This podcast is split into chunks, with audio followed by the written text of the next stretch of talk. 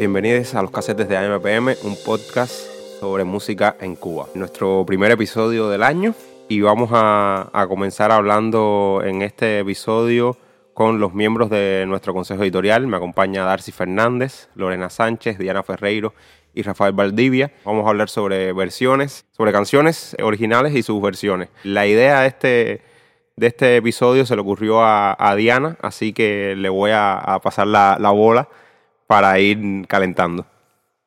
Bueno, eh, recordando cuando se me había ocurrido la idea de, de este podcast, recuerdo también que un inicio iba a ser un texto que yo iba a escribir, que quería escribir, una especie de crónica de por qué me gustaban más algunas versiones de canciones que la canción original. Y, y fue justamente cuando escuché la versión que tiene Mon Laferte de Invéntame de Marco Antonio Solís. Y recordé a mi, a mi yo adolescente odiando a Marco Antonio Solís y odiando sus canciones de alguna manera. No sé, me parecían cheas, quizás, porque no tenían que ver con, conmigo, con mi, con mi estética, eh, con mi estética friki además, porque fui friki en la adolescencia, como muchos de nosotros también. Y, y recuerdo haber escuchado esa canción eh, viendo el videoclip de, de Mon Laferte y, me pareció una canción completamente hermosa, me pareció una excelente canción y entonces empecé a reflexionar sobre eso y empecé entonces a recordar algunas otras canciones que me gustaban más su versión y, no le encontraba explicación. Entonces bueno, se lo comenté a Rafa y de ahí entonces surge la idea de llevarlo al formato del podcast y no del texto, aunque creo que también debe tener, como, como originalmente iba a tener ese texto, eh, una playlist que colgaremos seguramente en nuestras redes en algún momento.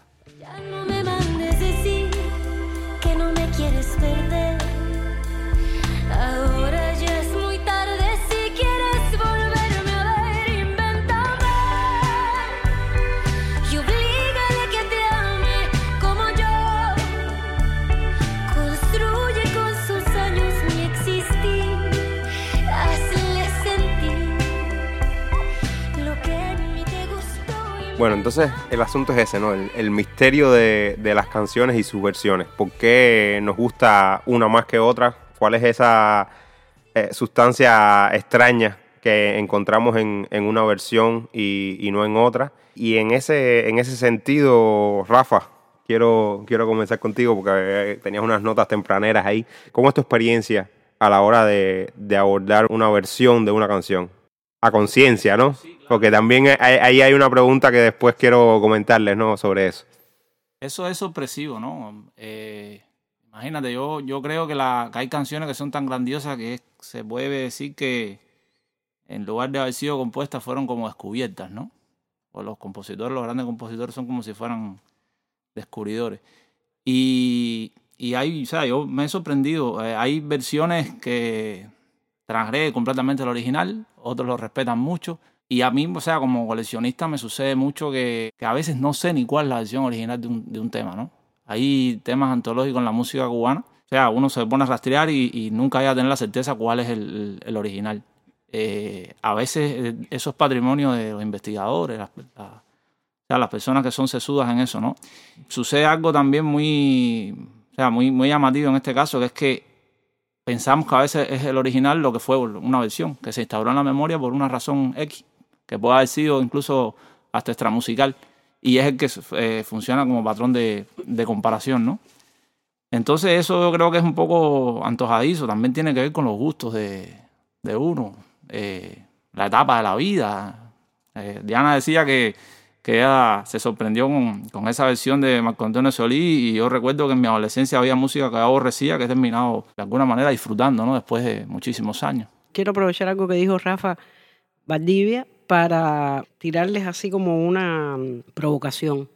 Eh, le estamos llamando versiones eh, a cualquier eh, mm, interpretación nueva de una canción preexistente o tenemos el mismo concepto de versiones, porque está lo que se suele llamar cover. Por supuesto, uno puede decir que alguien cuando reinterpreta o interpreta de nuevo una canción que ya es pública, que ha sido estrenada por otro, versiona, pero a veces es- eh, es- la interpretación es tan parecida, el arreglo es tan similar, que yo no diría que es una versión propiamente dicha, sino una, una nueva interpretación, simplemente, ¿no?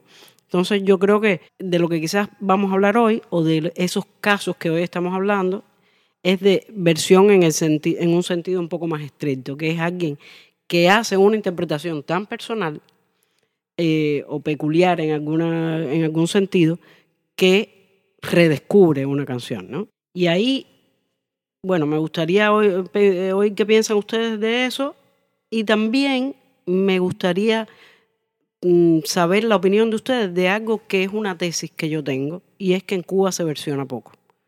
En comparación, por ejemplo, con países como Brasil, donde te puedes encontrar al unísono a 10, 12 intérpretes importantes que tengan dentro de su repertorio un estándar o una mm, canción clásica del cancionero brasilero.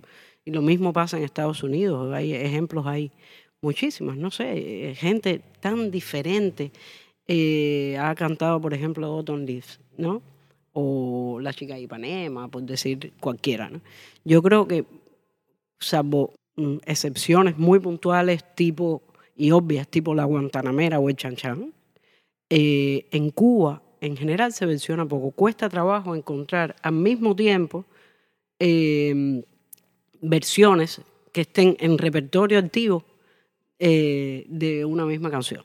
Me gustaría saber qué piensan ustedes Ya. de esos Bueno, antes de pasar a hablar de eso, eh, yo me quedé colgada con una idea que decía incluso Diana y, y Valdivia, del momento en que tú escuchas una versión y si estás consciente de que es una versión. En mi caso muy personal, yo conocí a Bob Dylan por la versión de Guns N' Roses de eh, Knocking on Heaven's Door. Exacto.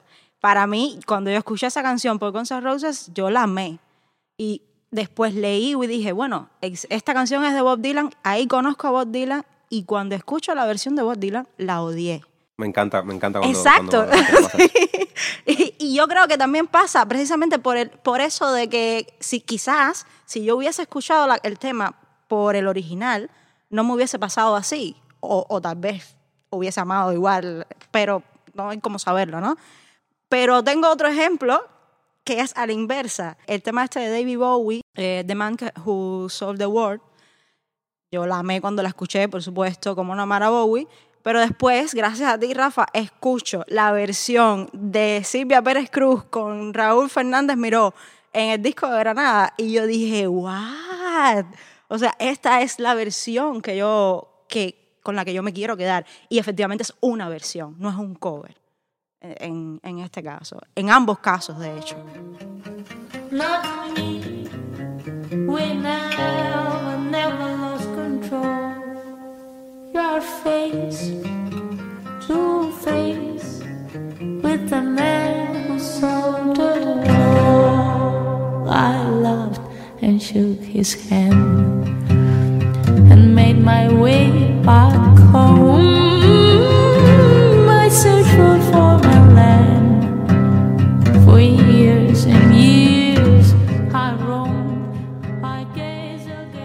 Sí, sobre eso yo creo que estamos de acuerdo en que cuando hablamos de versión estamos hablando de una reinterpretación con nuevos códigos que tienen más que ver con ese artista o más contemporáneos o con un género u otro o algo así, ¿no? Pero sí, estamos hablando de, de no una nueva interpretación, sino una reinterpretación de ese tema. Bueno, bueno.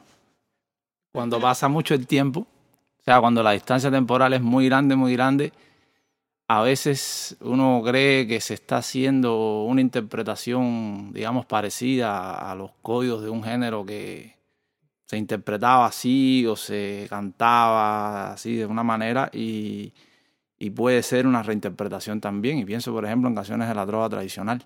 A mí me pasa esto, por ejemplo, con una, una gran composición de la música cubana, es de Rafael Hernández, pero bueno, de alguna manera considero las composiciones de Rafael Hernández parte de la música cubana, obviamente, por sus lazos y su manera de crear, ¿no? Y, y entonces este tema, que es Perfume de Gardenia, eh, me encontré el disco hace, digamos, unos cinco años. No sé si será la primera versión o no, pero bueno, como es el año 35 del Grupo Victoria, pienso que ha sido el, el original. Y entonces ahí hay un patrón ahí de cinquillo que me daba, me daba una, digamos, esa, ese color de la trova tradicional. Y, y en ese momento se me antojaba que era una canción en ese estilo, la vieja usanza, ¿no? A pesar de que estaba de una manera orquestada, tenía, bueno, en fin, instrumentos de viento, clarinetes. Y me encontré casualmente una versión de Santiago Feliu, perdón, de Vicente Feliu, a ese mismo estilo, pero llevaba la guitarra y pasaba por el color de la vieja trova con una manera de decir de la nueva trova. O sea, él no le estaba poniendo nada nuevo. Sin embargo, era una versión.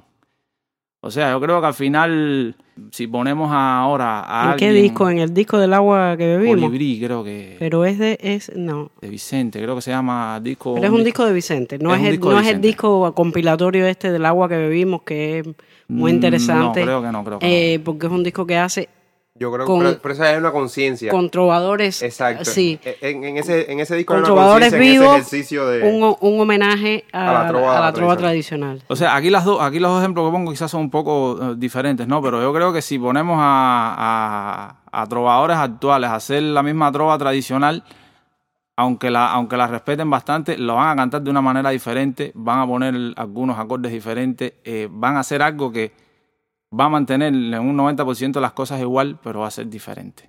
Entonces, eso yo creo que depende un poco también del, del tiempo y de, y de la creatividad, ¿no?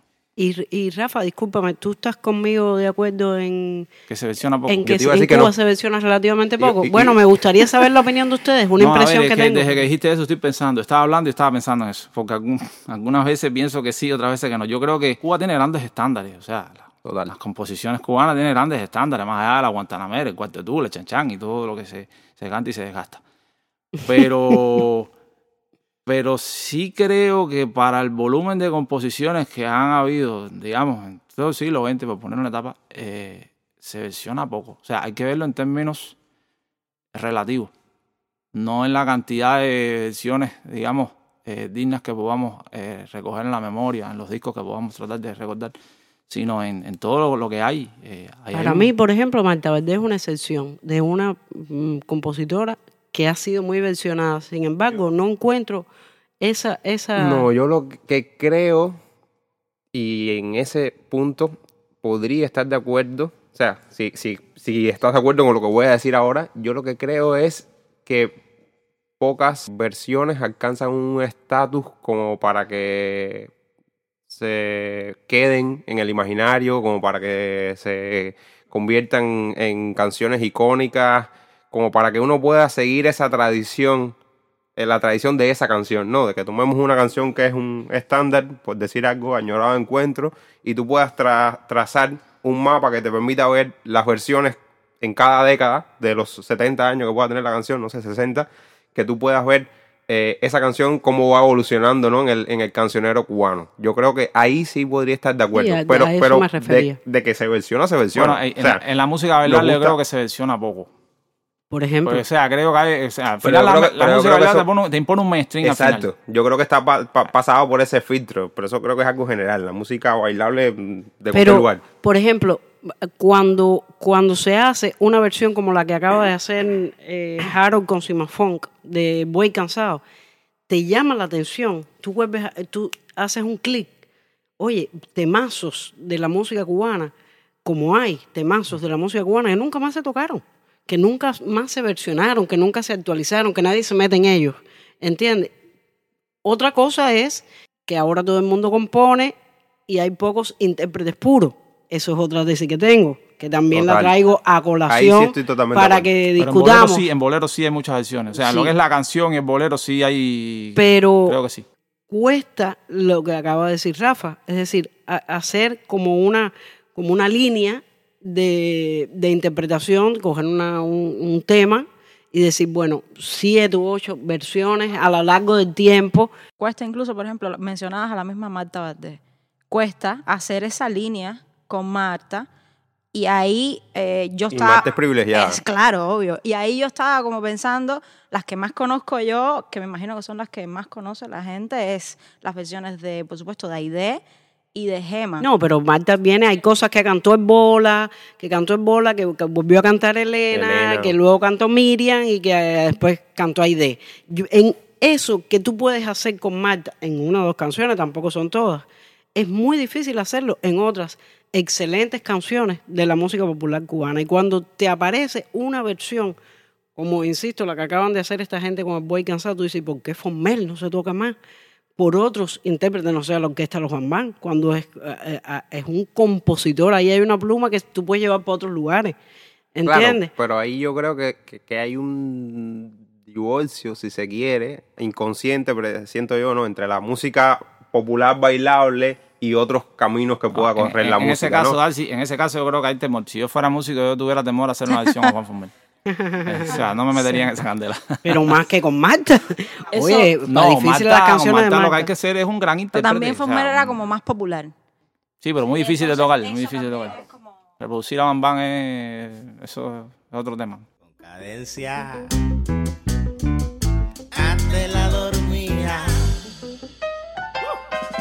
Pensando bien el ritmo que tiene no se ha tocado. Se me ocurrió que el baile está bueno, está descansado. Si no lo entiendes, fíjate bien en el buey cansado. Ah, está planteado. Eso me, da, me dan ganas de lanzarles una provocación. Yo también. ¿Ustedes creen que hay eh, intérpretes o que hay canciones que no se pueden versionar? Lo que quiero decir es, si les parece que hay canciones que están tan bien interpretadas o que han estado tan bien interpretadas que sería un sacrilegio hacerles una versión. Yo no, yo no creo que sea un sacrilegio como que, que entre los músicos, entre los intérpretes, se sabe que la parada está tan alta y nadie se arriesga. Hay ejemplos, o sea, hay ejemplos. eh, Hoy Mi Habana por Hoy Mi Habana por Xiomara Xiomara Laugar, Laugar.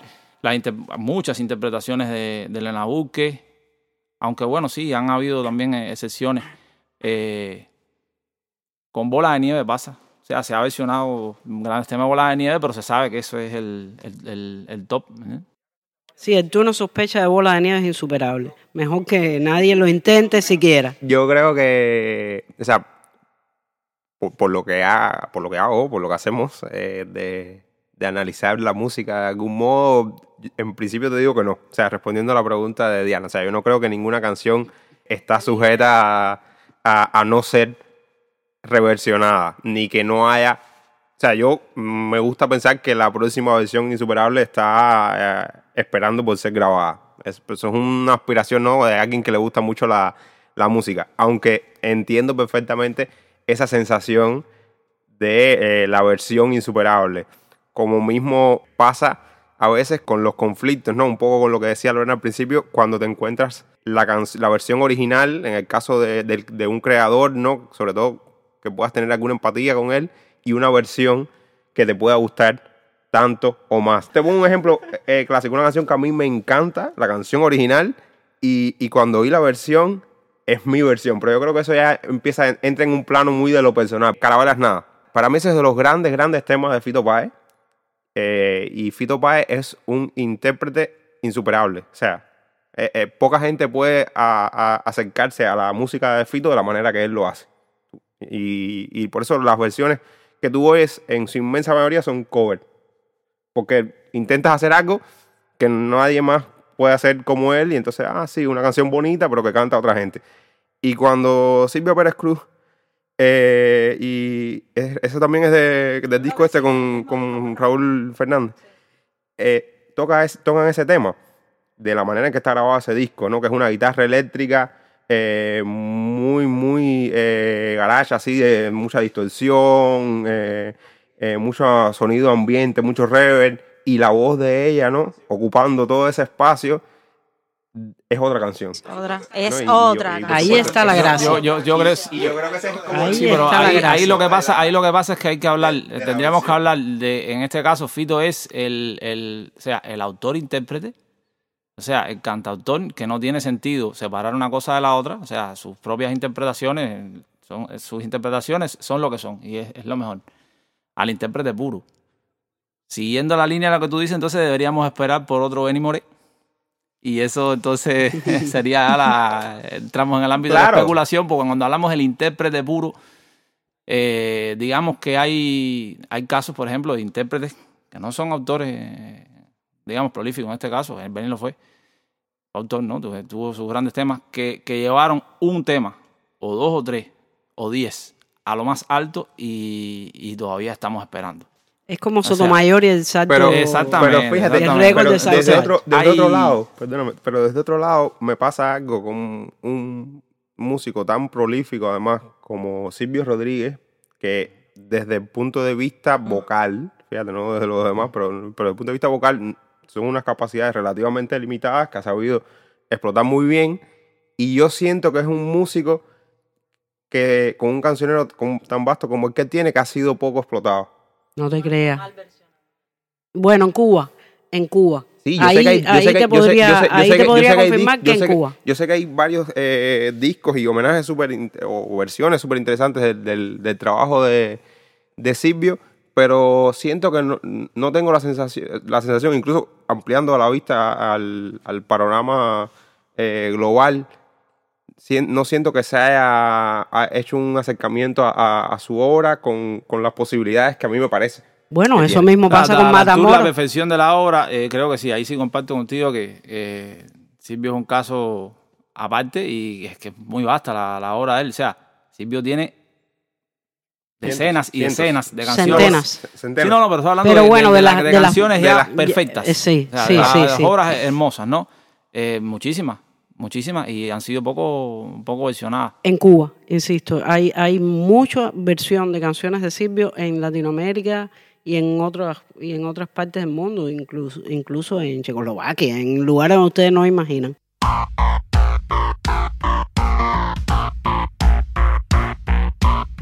Sueño con serpientes, con serpientes de mar, con cierto mar ahí de serpientes sueño yo.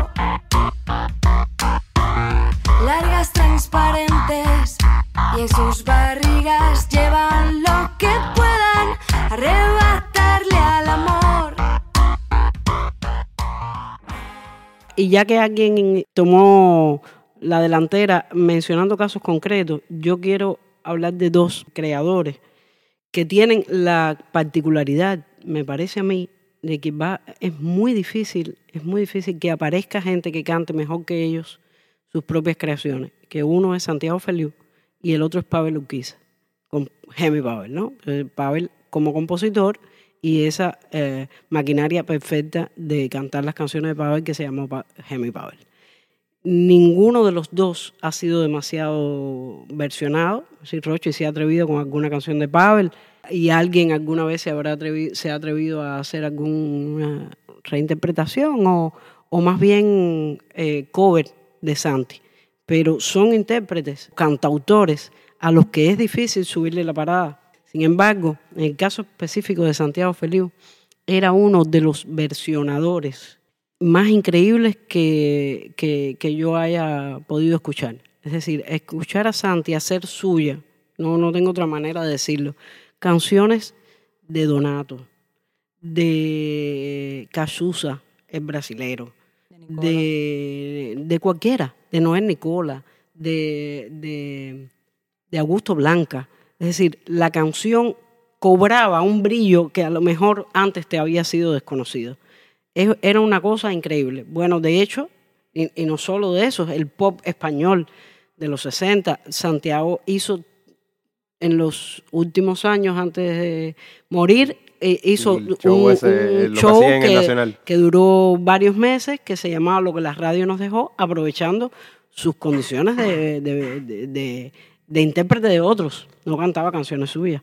Eh, yo no soy capaz de escuchar a Santiago versionado por absolutamente nadie. Yo me he parado de teatros donde han empezado a cantar un concierto de una persona y han querido hacer un homenaje a Santiago y han querido cantar una canción de Santiago. Yo me he parado del teatro y me he ido porque no me gusta. No me gusta.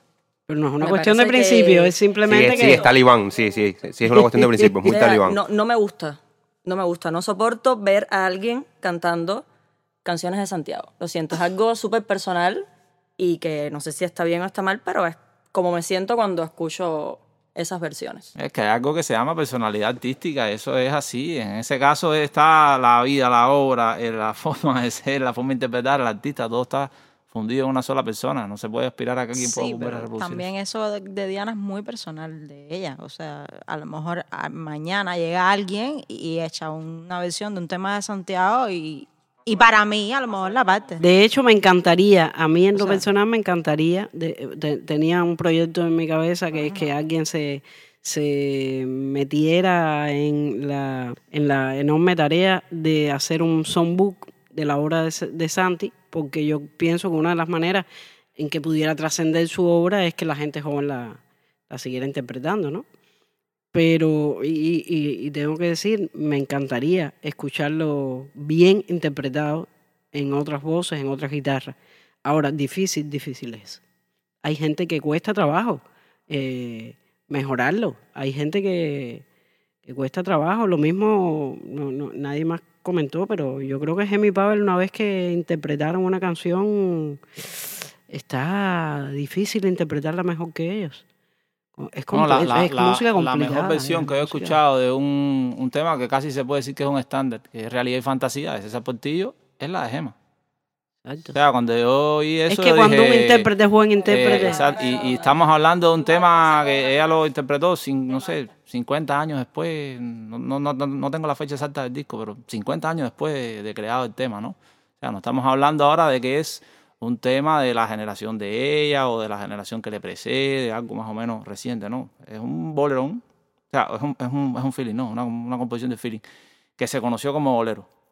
Que bueno, ese es otro, otro tema que quería traer más, más adelante. Y ella, o sea, ahí llegó, ese tema llegó, paró ahí y está esperando, está, se está esperando por una nueva versión, porque ella lo llevó realmente, o sea, ese tema como, composición del feeling, al final ella hizo ahí una cantidad de cosas, eh, digamos, que nadie se había atrevido a hacer. Eh, muchos rejuegos vocales eh, y interpretaciones propias de ella, digamos, cuestiones melódicas muy atrevida, eh, que puso la parada muy alto, muy alto, muy alto. No, con Gema a mí me pasa, por ejemplo, con las canciones de Marta Valdés. Hay dos temas que incluso se los escuché en el concierto de, de Gema en la Casa de las Américas, que es En la Imaginación, y la de José Jacinto Milanés, que para mí, o sea, no hay nada después de eso. Es eso y ya. Los buenos intérpretes tienen eso, que son, a lo mejor eso es una manera de definir un buen intérprete, alguien que te puede convertir, eh, eh, que puede hacer que sientas que en una canción no suya que interpreta, la interpreta como si la hubiera creado. A mí me pasa con el disco, con algunas canciones, no todas, del disco eh, Libro de Cabecera de Yusa. Hay algunas versiones allí que me realmente me gustan muchísimo. Es un disco de versiones, eh, una persona que está acostumbrada a hacer sus propias creaciones, se, metió a hacer un disco de versiones y hay un montón de, o varias de las canciones, incluso eh, cosas argentinas que canta allí, o, o Es más te perdono, que es una canción bastante versionada, por cierto, y hace una, y hace una versión hermosa, hermosa. Eso mismo le pasa a Miriam Ramos. Miriam es Sí, una... hay, un, hay un aspecto ahí súper interesante que es ese, ¿no? El de los intérpretes natos. Suele suceder en el proceso de la educación sentimental de las personas que son a, a través de los cuales uno conoce eh, la mayoría de esas canciones que ellos interpretan, ¿no? Las canciones que interpreta Mercedes Sosa o las canciones que interpreta Bola de Nieve, por lo general, ellos son la primera puerta de entrada a toda esa música, ¿no? Y, y si uno es un poco más curioso, después que, se entera de que esto es una canción original de alguien, que tiene su historia o lo que sea, ¿no? Pero, pero eh, es una de las cosas que a mí me, me gusta mucho de, de ese tipo de, de músicos, ¿no? Que, que son como portales para llegar a, a, uno, a una pila de, de mundos de los cuales te enteras que puede haber un León Diego atrás o puede haber una Marta Valdés y, y eso, pero eso es muy raro, o un Benny Moreno o lo que sea, pero esos son, son casos muy, muy raros y, y- y creo que, que ese es el otro valor que tiene, ¿no? Aparte de hacer las versiones insuperables que, que hace. En, la- en Cuba hay un caso que para mí está fuera de serie, que es lo más, lo más grande en ese sentido, que es Pablo Milanés. O sea, Pablo Milanés es el, para mí, él, o sea, él es él, pero es el, digamos, si lo podemos decir de alguna manera, el intérprete más completo que ha tenido la historia de la música cubana. Creo que sí se puede decir sin temor a equivocación, porque se pasea por, por cuanto género quiere, con todas las, las solturas. Y entonces hay interpretaciones, por ejemplo, la interpretación de Rosa Mustia de, de Pablo Milanés, eso ya es igual, lo mismo que decíamos de Gema. Eh, ahí, Llegó y llegó, y- paró. ahí llegó y paró, ahí llegó y paró. Y también, por ejemplo, hay una canción hermosísima de esas grandes canciones que tiene la, la trova tradicional y la música cubana que han sido muy poco versionadas, que es Flor de Ausencia de, de Julio Brito.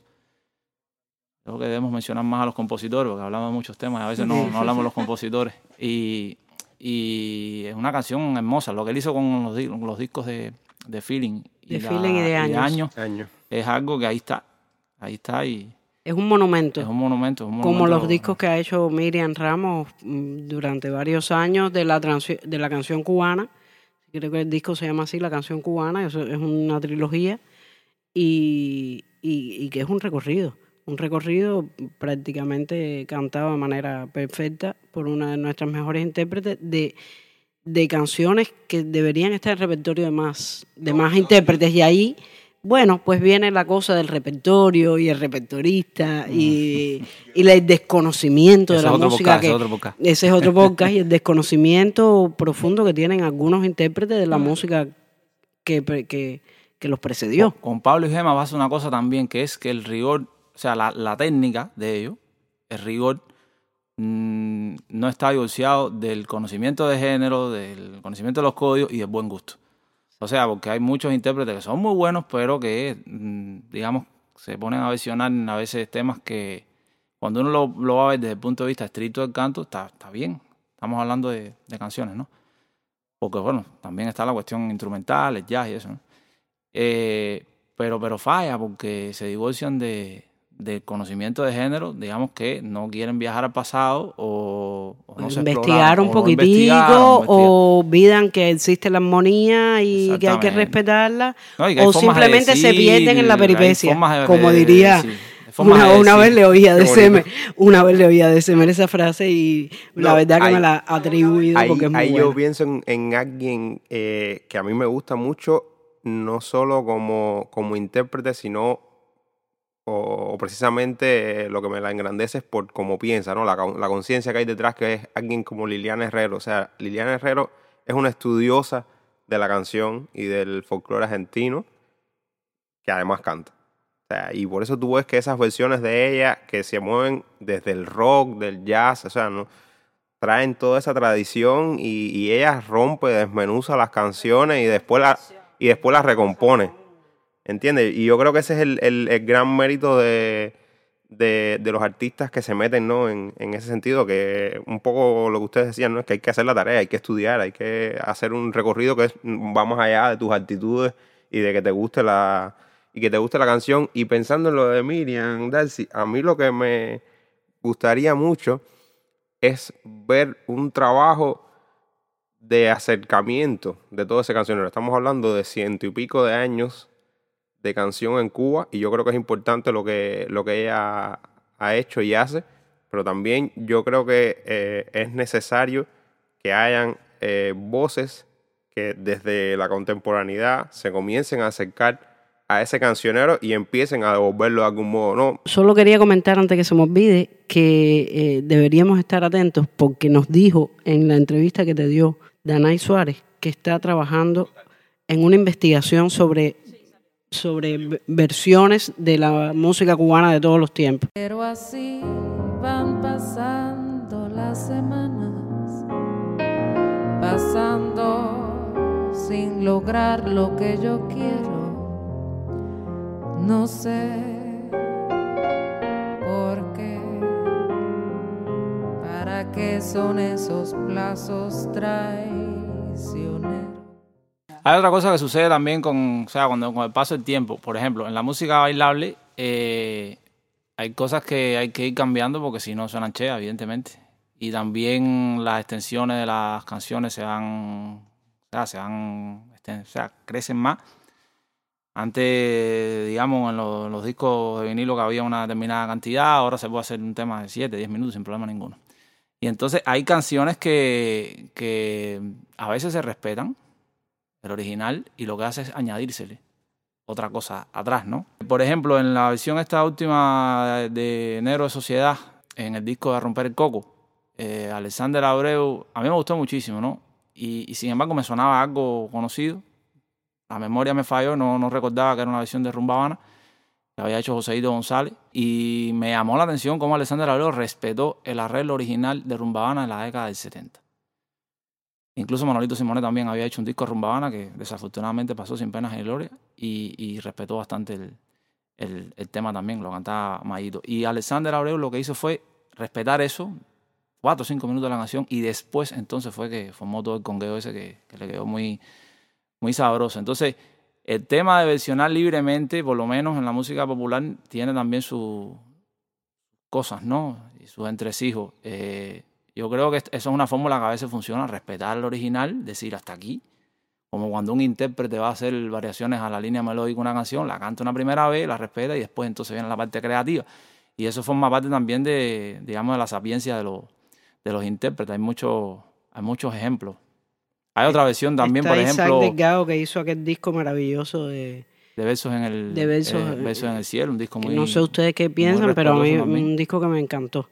Llevando a- hacia la salsa una serie de canciones icónicas de la nueva trova y, y claro, Isaac es un gran intérprete.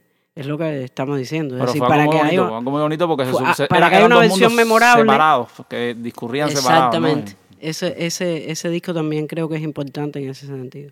Y otra, por ejemplo, otro ejemplo del, del respeto también, una versión que me encanta. En este sí puedo decir que me gusta más la versión que el, que el original. Respetando, por supuesto, el original. Eh, la guayabita del Pinar de, de Cándido Faré, que es original de, la original de Manzanilla, pero la versión de Willy Chirino me parece mucho más, más encantadora porque la supo comprender y, y le quedó muy bien.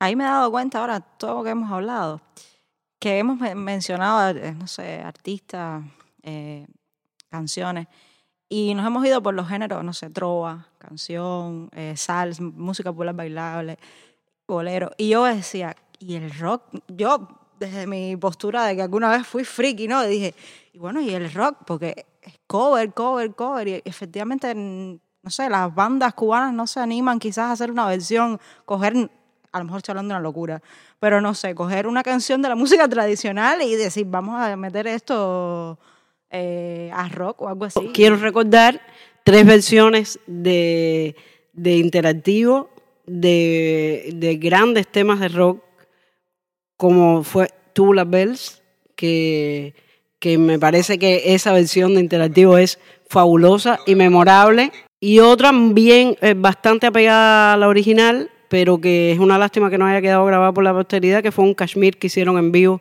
en el año 2012. No, no que- tienes un videito por ahí que me puedas prestar. No, pero está, está grabado para, para la televisión.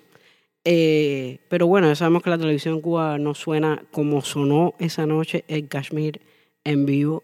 Caballero, todavía lo la que ellos recuerdo de- Ellos tienen otra de She's She's So So- Heavy, She's So Heavy, que es también muy linda, es llevada instrumental, pero es una maravilla Elmer con su guitarra en, en Sí, She's ese So está en un Heavy. disco.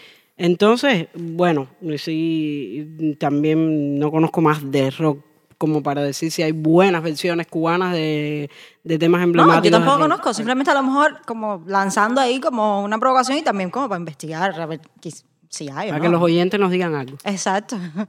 Enviar las versiones de rock a Lorena. Y el pop, porque ahora recordé que conversaba con, con Rafa el otro día sobre, eh, yo recuerdo sobre todo en los 90, el auge de versiones en español de canciones pop que estaban sonando en ese momento. Y bueno, hablábamos un poco como que de dónde venía eso, por supuesto es algo que siempre ha existido, pero yo recordaba de niña, o sea, yo conocí bandas como NSYNC, yo conocí a Cristina Aguilera por las versiones de sus canciones en, en español. Y eso creo que es una opinión bastante eh, impopular, porque, no sé, en ese momento creo que fue lo que me llegó y me parecía que, que sí, que me gustaba. Y luego conocí las versiones originales al inglés y me di cuenta de que no, horror. Odio, por ejemplo, la versión al español de I Still Haven't Found What what I'm Looking For de YouTube, que interpreta Coco Freeman, por ejemplo. O sea, no me gusta nada. no me gusta nada, pero es una canción que conocí en inglés y que amo en inglés y de una banda que, bueno, personalmente es- ha sido muy importante para mí. Y realmente, o sea, hay versiones en español de canciones en inglés que no soy capaz de oír, no me gustan nada. Eso, me- eso, me, eso, me da pie, eso me da pie a algo que se me está ocurriendo ahora, que quería preguntarle. Eh, está el tema también, digamos, de los intérpretes foráneos que vienen a interpretar tu música. Digámoslo así ahora, pero bueno, eh, podemos pasar la pelota a cualquier, eh, cualquier nación y a cualquier cultura. Hay un, hay un caso, por ejemplo, hace muchísimo tiempo, que por ahí fue cuando, por, lo que me acordé, de Rolando la serie interpretando tango una cosa loca, ¿no? Ahora ya hay, es muy común que podamos asistir a experimentos de todo tipo y a locuras de todo tipo, ¿no? Pero en aquel tiempo eso era, fue una locura y le salió muy bien, porque allí se recibió como algo completamente novedoso. Imagínense, un, un, un hombre que le decían el guapo de la canción por la manera de frasear, cantando tango, nada que ver, y funcionó. Hay veces que hay puristas que no aceptan eso y hay otras veces que el público en general sí lo Yo acepta. creo hay que depende también de- del tipo de acercamiento. Hay algunos que van con buen pie y otros, es decir, que se meten, que estudian, que respetan, que aprenden primero. Y hay otros que van simplemente, lo mismo cubanos interpretando géneros eh, o canciones no cubanas que viceversa, que van un poco más a la ligera y bueno, puede pasar, no sé, no, no he escuchado el disco lo suficiente como para tener mi opinión, pero ahí tienes a, a Silfredo y la opinión que tenía sobre el disco de Cenet, que está publicado en nuestra, en nuestra revista. Vas tan ligada mi vida, voy tan ligado a tu aliento, que antes de ver roto ese amor, quiero saber me muerto. Yo creo que, que ahí pasa, primero tienes que sortear los prejuicios que, que tiene uno en lo individual como escucha y segunda todo el, el contexto cultural, ¿no? Eh, El extranjero que viene a, A tocarme la puerta a cantarme lo mío. a cantar lo mío, o sea, ese efecto de bailar en casa del trompo eh, siempre es un riesgo tremendo. Si a eso le empiezas a, a poner todas las condicionantes, ¿no? De que si es un, tiene una intención comercial o no, que si eh, se está apropiando de eso o lo está honrando, y son la- las eternas discusiones esas, ¿no? Y, y- y- y pasa incluso, para mí el, el ejemplo máximo de eso es, todo el efecto este de Play for Change, que yo tengo sentimientos encontrados con, con, esa historia porque, lo digo desde la experiencia como cubano, ¿no? Cuando veo que, hay una, que cogen una canción y la cantan y veo a 72 gente tocando eso ahí, que tú te das cuenta que está el tiempo ahí supermercado, el metrónomo y la gente tiró lo suyo, como que le falta un alma ahí más allá de que tú veas a gente de 40 países cantándolo.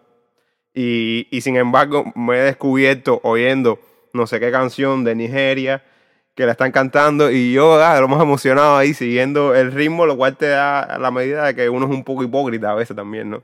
Con ese tipo de cosas, porque, porque es suyo y porque lo tienes como que súper interiorizado, sientes que eso es una ofensa y sin embargo cuando lo ves de otro lado, eh, estás bien con, con eso, ¿no? Es un poco tramposo lo que uno siente con esas Bueno, Eso cosas. le, Yo así. pasaba, tengo- eso le pasaba a mi abuelo con el, con el tango. Mi abuelo era un purista del tango y, y no le gustaba Piazzolla. Y eh, hablarle de Piazzolla era, imagínate, decirle Ese es otro decirle ese es otro diferente, los purismos. Los Y- Ese sí, es otro bueno, hablo diferente. de las versiones que hizo Piazzolla de, de, de otros temas. A mí, ¿no? yo creo que yo soy eh, medio prejuiciosa de lado y lado, porque mm, le, entro con, mi cosa a la gente que hace versiones de música cubana, luego me encuentro sorpresas súper agradables, como algunos temas de Silvia o de Maite Martín. eh, pero tampoco me gustaba mucho cuando, cuando empezó la, moda aquí de todos los grupos de flamenco. Eh, la mayoría de las versiones que escuchaba de, temas españoles, flamencos, eh, interpretados aquí me molestaban profundamente. Yo creo que, era- que es de lado y lado. Ya, yo creo que el flamenco es, es demasiado complejo. Es un mundo impenetrable así desde... Ay, se nos queda ¿no? fuera por desconocimiento siempre versiones hermosísimas que se han hecho en rumba.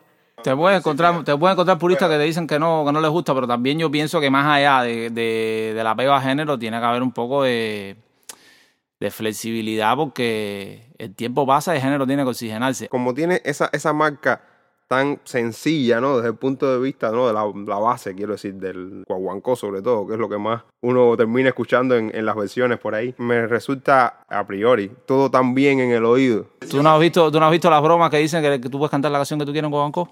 Sí. O sea, es la plasticidad que tiene la Por clave. eso, al que es final- tan, tan, tan básico y a la vez tan grande que es muy raro que tú no puedas meter ahí adentro. O sea, sobre todo si además le- después haces un ejercicio bueno y tienes eh, buenos congueros. O sea, puedes hacer ahí lo que te dé la gana.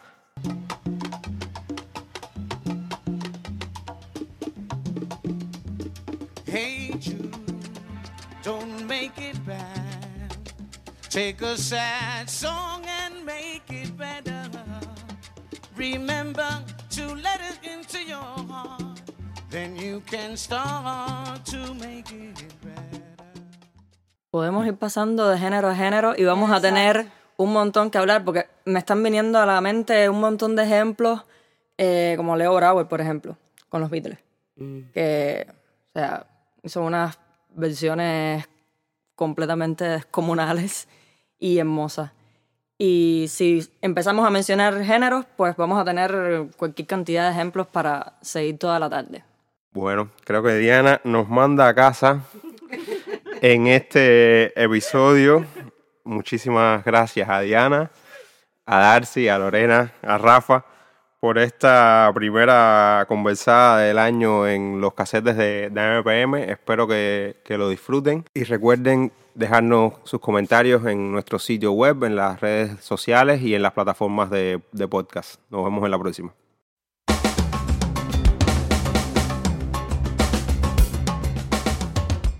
Este episodio ha sido grabado y editado en República Records. Recuerda que puedes escucharnos en nuestro sitio web magazineampm.com, en Spotify o tu plataforma de podcast favorita, o seguirnos en las redes sociales como arroba magazineampm para tener la foto más completa de lo que sucede en Cuba en materia de música.